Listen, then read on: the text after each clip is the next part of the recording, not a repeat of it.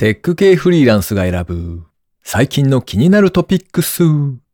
今回は197回目の配信となります。このフリース一体何年使ってるんだろうって思いながらそのまま来てる人手を挙げて。はーい。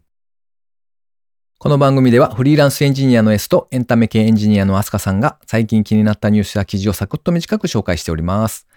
今回は S の一人会となっております。IT 関連をメインにですね、ガジェットだったり新サービスの紹介だったり、それぞれが気になったものを好き勝手にチョイスしております。今回は記事を3つ紹介していきたいと思います。ご意見ご感想などありましたら、ハッシュタグカタカナでテクフリーでツイートいただけたらありがたいです。では一つ目の記事ですね。メタバースの先にあるインターバース。ワイヤレスワイヤーニュースで掲載されていた記事ですね。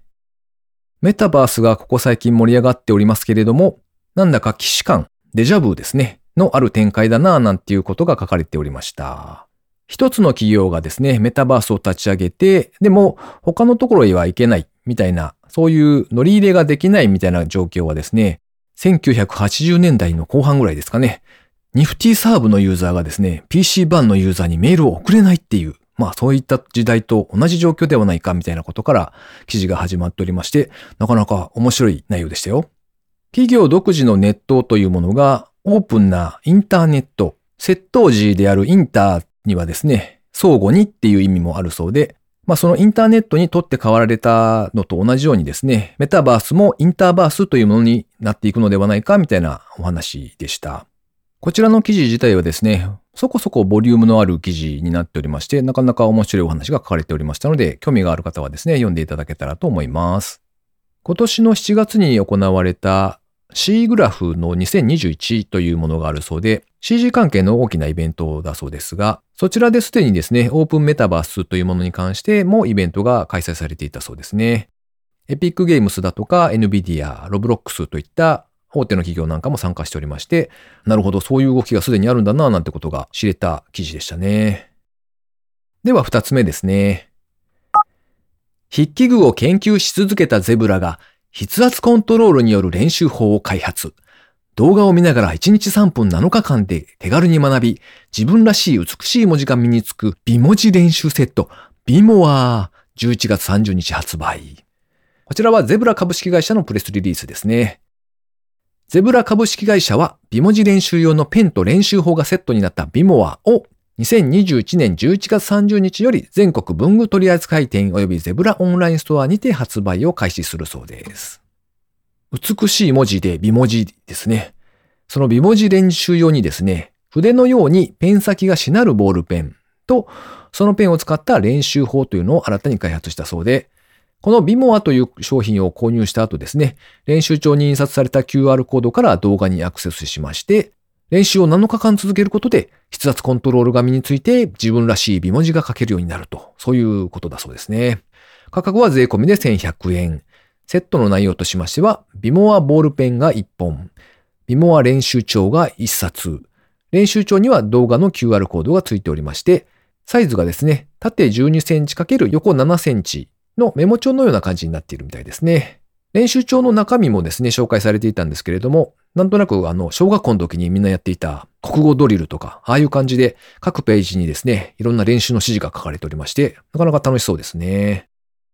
リアルなペンと紙を触る機会というのがめっきり少なくなったので、こういうことをやっておかないと、なんとなくこう、文字を書くことの、その今まで慣れてきたものが、だんだんとなくなっていくんじゃないかという、ちょっと心配になってきました。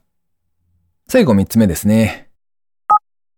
入るものなら何でも宇宙に届けられるサービス、空配便始めております。三井物産エアロスペース株式会社のプレスリリースですね。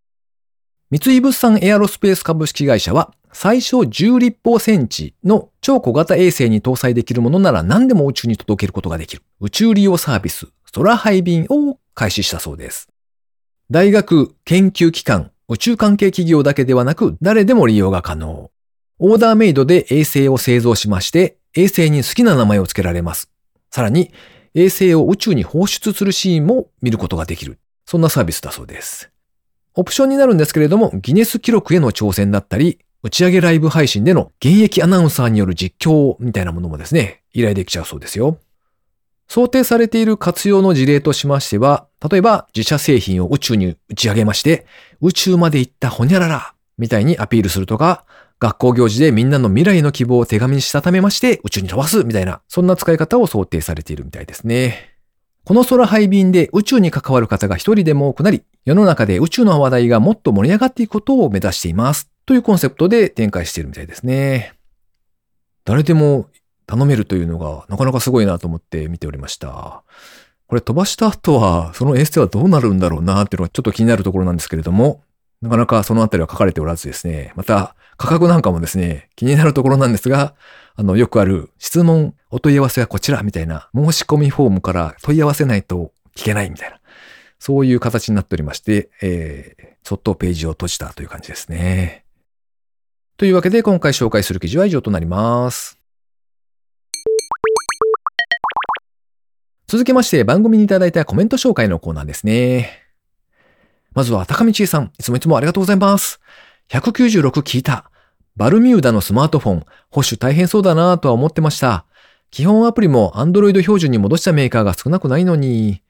小さな端末をお好みでしたら、ユニハーツあたりが割とたくさん、既存端末はちょっと小さすぎるのも多いですが、もう少し大きいのも今作ってるとか、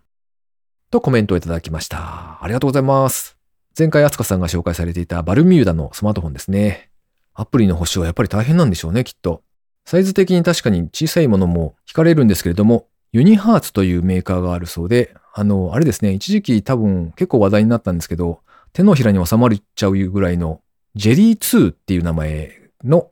3インチ小型フェリカが使えるスマホみたいなやつですね。あれを出しているメーカーみたいですね。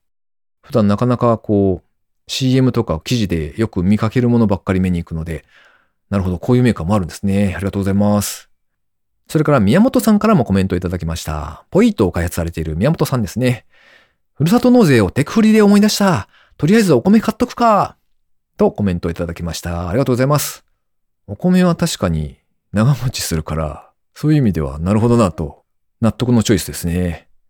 あつかさんがふるさと納税何を買おうか迷っていたので、もしこんなもの買ったらすごく良かったよ、みたいなものがありましたら、リスナーの皆様からですね、お便りをいただけるとありがたいです。というわけで番組にいただいたコメント紹介のコーナーでした。リスナーの皆様、いつもいつもコメントありがとうございます。最後に近況報告のコーナーですね。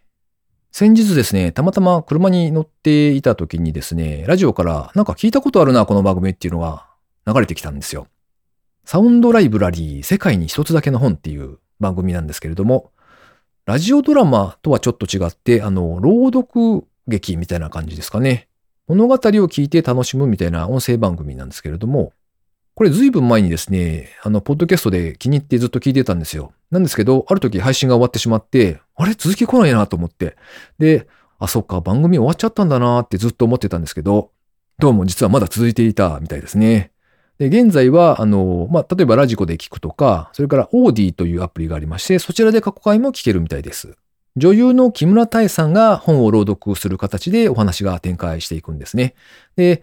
旅行会社に勤める女性の主人公がおりまして、で、その人の日常が静かに語られていくっていう感じです。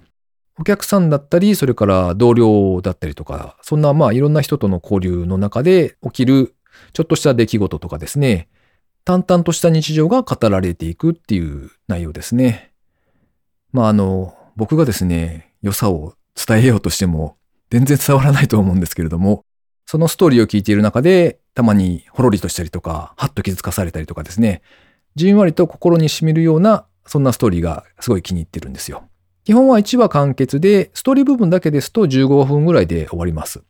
ただ、たまにですね、続きものがあるので、その場合はもし初めて聞く場合には別の回を選んで聞き始めた方がいいかなと思いますね。ぼちぼちと過去回をですね、遡って聞いているんですけれども、これはなんか割と高確率でですね、あの、途中で泣きながら聞いているという